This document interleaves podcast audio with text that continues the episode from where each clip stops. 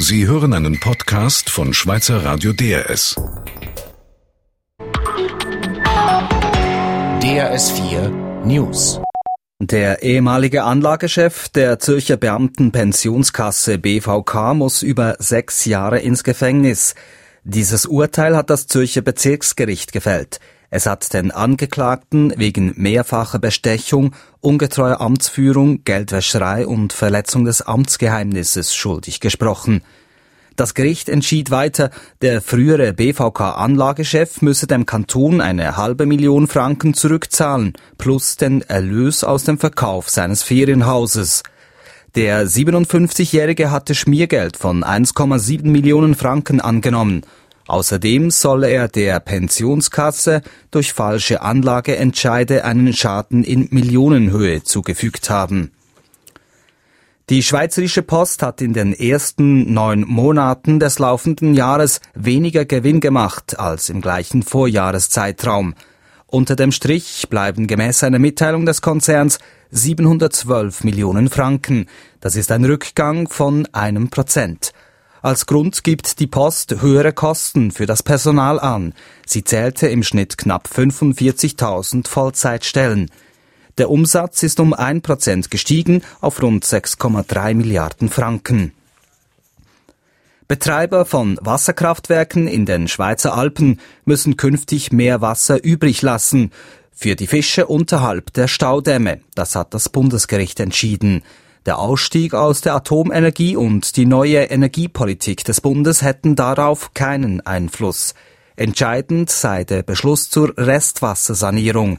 Diesen hatte das Volk vor 20 Jahren getroffen.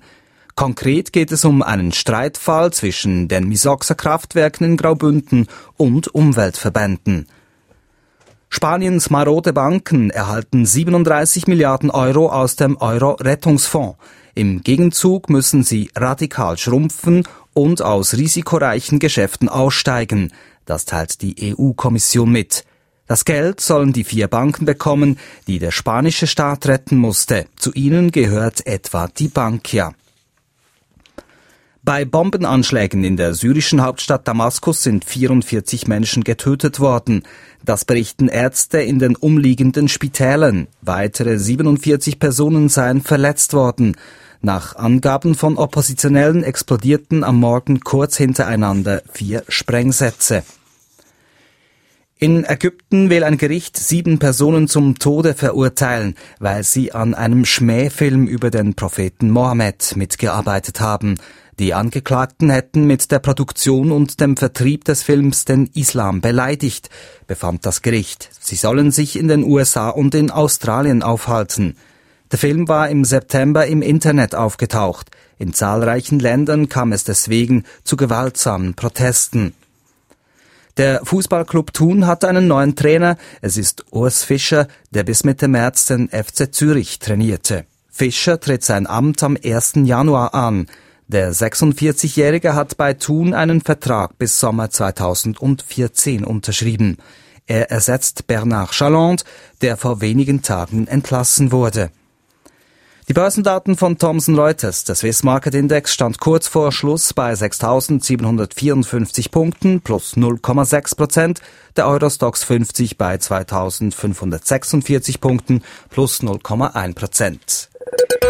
Das Wetter morgen Donnerstag regnet oder schneit es. Die Temperatur liegt um 2 Grad. Im Süden gibt es in der Nacht noch kräftige Niederschläge. Diese lassen morgen aber langsam nach. Die Temperatur dort rund 10 Grad.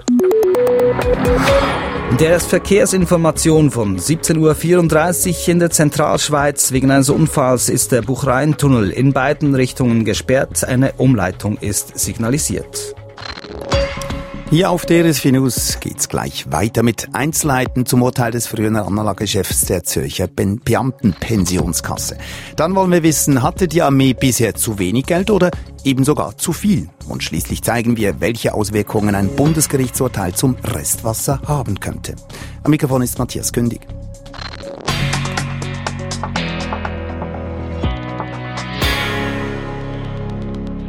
Bestechung, ungetreue Amtsführung, Geldwäscherei, Verletzung des Amtsgeheimnisses. Wegen all dem hat das Gericht also den ehemaligen Anlagechef der Beamtenpensionskasse BVK schuldig gesprochen, und zwar zu sechs Jahren und drei Monaten Freiheitsstrafe.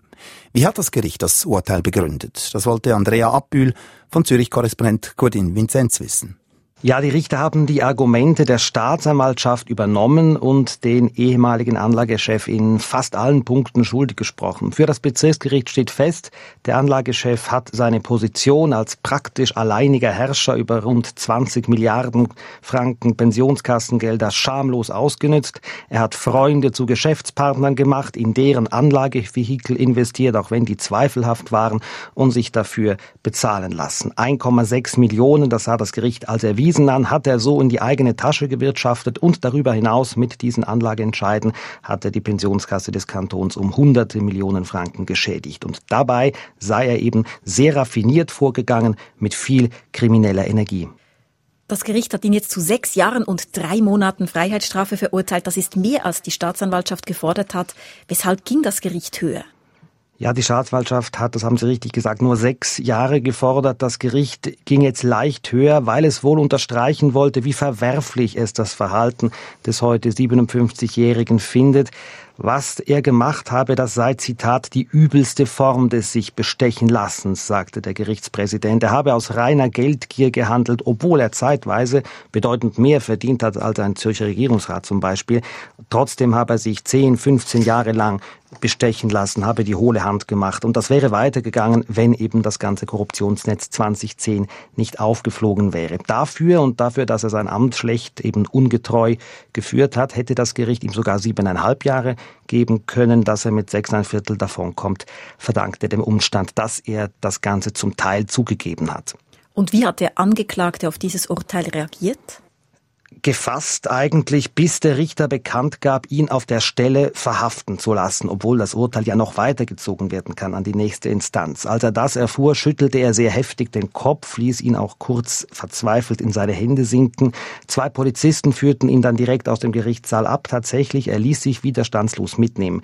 Die Richter wollten mit dieser Sicherheitshaft verhindern, dass er angesichts der hohen Strafe flieht. Man wisse ja nicht, ob der Anlagechef irgendwo noch Geld gebunkert habe, sagte der Gerichtspräsident. Zudem sei seine Frau in Peru und er könnte dorthin wollen.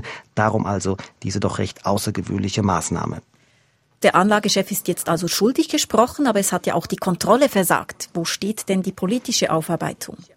Ja, da gibt es einen Untersuchungsbericht der Parlamentarischen Untersuchungskommission, der kürzlich veröffentlicht wurde. Der kam zum Schluss, dass die Kontrolle der Pensionskasse tatsächlich völlig ungenügend war, versagt hat und dass dafür politisch der Regierungsrat verantwortlich ist. Unterdessen hat man hier einige Korrekturen vorgenommen. Es gibt jetzt einen Stiftungsrat, eine Art Verwaltungsrat, der die Pensionskasse beaufsichtigt. Und es ist natürlich auch nicht mehr so, dass eine Person allein über all diese Pensionskassengelder entscheidet. Sagt Zürich Korrespondent Gordin Vinzenz. Im Parlament wird im Moment Geld verteilt. Die Parlamentarierinnen und Parlamentarier debattieren über das Budget vom nächsten Jahr. Und es ist wie immer, alle wollen mehr Geld. Auch Uli Maurer und sein Verteidigungsdepartement. Doch, wenn man die Zahlen genau studiert, dann sieht man, die Armee hat bereits jetzt zu viel Geld. Seit Jahren kann die Armee nämlich nicht alles Geld ausgeben, das ihr zusteht. Dominik Meyer. Es geht um richtig viel Geld, um rund 1,1 Milliarden, also 1100 Millionen Franken. So viel hat das VBS allein in den letzten drei Jahren nicht ausgegeben. Und das in Zeiten, wo manchen Truppen die Ausrüstung fehlt und wo Kasernen verlottern. Es ist tatsächlich schwierig zu erklären, sagt Verteidigungsminister Uli Maurer. Die Armee hat zu viel Geld übrig. Das hat viele Gründe. Die Armee blies zum Beispiel Projekte ab, weil sie zu teuer waren, oder sie legte Investitionen auf Eis, weil unklar ist, welche Kasernen zum Beispiel in Zukunft überhaupt noch in Betrieb bleiben. Trotzdem sprechen Parlamentarier von Fehlplanung. Maurer hätte die Gelder umleiten müssen, sagt CVP-Fraktionschef Urs Schwaller, dorthin, wo man sie ausgeben könne und müsse, zum Beispiel um Lücken bei der Ausrüstung zu schließen oder um baufällige Gebäude zu renovieren. Hier hätte er handeln müssen. Meines Erachtens wäre es möglich gewesen, mit einer entsprechenden Planung die großen Rückstände zu beheben. Der Verteidigungsminister widerspricht, so leicht lasse sich Geld nicht umschichten. Das braucht einige Zeit, bis Sie ein Bauprojekt beieinander haben. Das gleiche bei Rüstungsgütern. Bis Sie das Geld ausgeben können, geht es vier, fünf Jahre und hier sind wir einfach nicht schnell genug. Doch eines ärgert die Parlamentarier ganz besonders. Maurer und seine Spitzenleute erweckten bis im letzten Jahr den Eindruck, das VBS könne das Angesparte später dann schon wieder anzapfen. Doch das ist nicht möglich. Wenn die Finanzlage angespannt ist, und das ist sie, greift die Schuldenbremse. Diese verhindert, dass gespartes Geld im folgenden Jahr ausgegeben werden kann. Er habe die Probleme schon kommen sehen, sagt Uli Maurer. Er habe aber einfach gehofft, dass sich die Finanzlage bessere und so wieder Spielraum entstehe. Die Hoffnung stirbt zuletzt. Allerdings ist es wahrscheinlich nicht möglich. Für die Armee ist das Geld verloren und Maurer hat ein Problem. Bislang war das Parlament sein wichtigster Verbündeter. Vor einem Jahr verlangte es ein Armeebudget von fünf statt wie heute 4,4 Milliarden Franken. Die Linke will das verhindern, die Mitte ist schon länger skeptisch und nun wachsen die Zweifel weiter zum Beispiel bei Jean-René Fournier, dem CVP-Ständerat und Präsidenten der Finanzkommission. Während Jahren hat die Armee mit einem sehr geringen Budget gelebt und noch unter dem Budget von dem Bundesrat. Und jetzt hören wir, dass diesen Budget genügt nicht mehr. Es gibt eine Frage von Glaubwürdigkeit jetzt. Uli Maurer hat wohl nicht nur über eine Milliarde Franken verloren, sondern ein Stück weit auch politischen Kredit.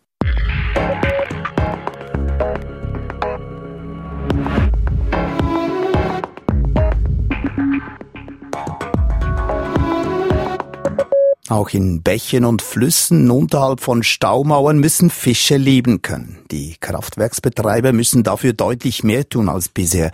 Dieser Entscheid des Bundesgerichtes ist ein großer Sieg für den Naturschutz. Gleichzeitig ist es aber auch eine Jobsbotschaft für den Bundesrat und seine neue Energiestrategie. Denn mehr Restwasser für die Fische bedeutet weniger Strom aus der Wasserkraft. Christian von Burg. Wenn alte Wasserkraftwerke saniert werden, müssen die Behörden ihren Spielraum ausreizen, und zwar nicht zugunsten der Energieproduktion, sondern zugunsten der Flüsse. Das hat das Bundesgericht heute im Fall der Misoxa-Kraftwerke entschieden. Jörg Eberhardt, Leiter Wasserwirtschaft bei Alpik, ist konsterniert. Es ist für uns eine Hiobsbotschaft. Wir stellen fest, dass Politik und Gerichte nicht am gleichen Strick ziehen. Mit verschärft erhöhten Restwasservorschriften können wir die energiepolitischen Ziele, die die Wasserkraft hat, nicht erreichen. Die Ziele, das sind 3,2 Terawattstunden Strom mehr als heute aus der Wasserkraft. Wenn das Wasser aus den Stauseen aber nicht dann abgelassen werden kann, wenn der Strombedarf hoch ist, sondern kontinuierlich mehr Wasser fließen muss, dann sei dieses Ziel nie und nimmer erreichbar, sagt Eberhard.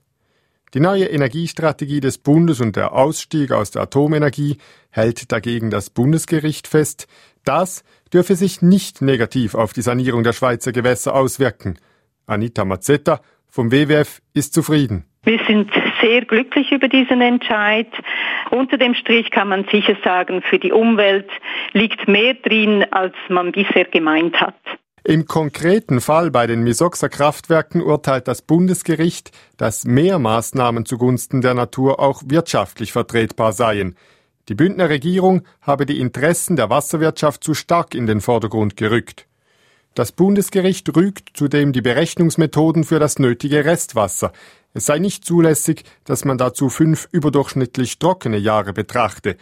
Der Fall Misox ist ein Präzedenzfall und das nicht nur für den Kanton Graubünden, wo alle anderen Restwassersanierungen sistiert waren. Mazzetta vom WWF sagt, dieser Entscheid hat Auswirkungen auf alle Restwassersanierungen in der Schweiz und man muss wirklich jedes Kraftwerk einzeln anschauen und beurteilen, wie viel wirtschaftlich zumutbar ist für die Wasserkraftwerke.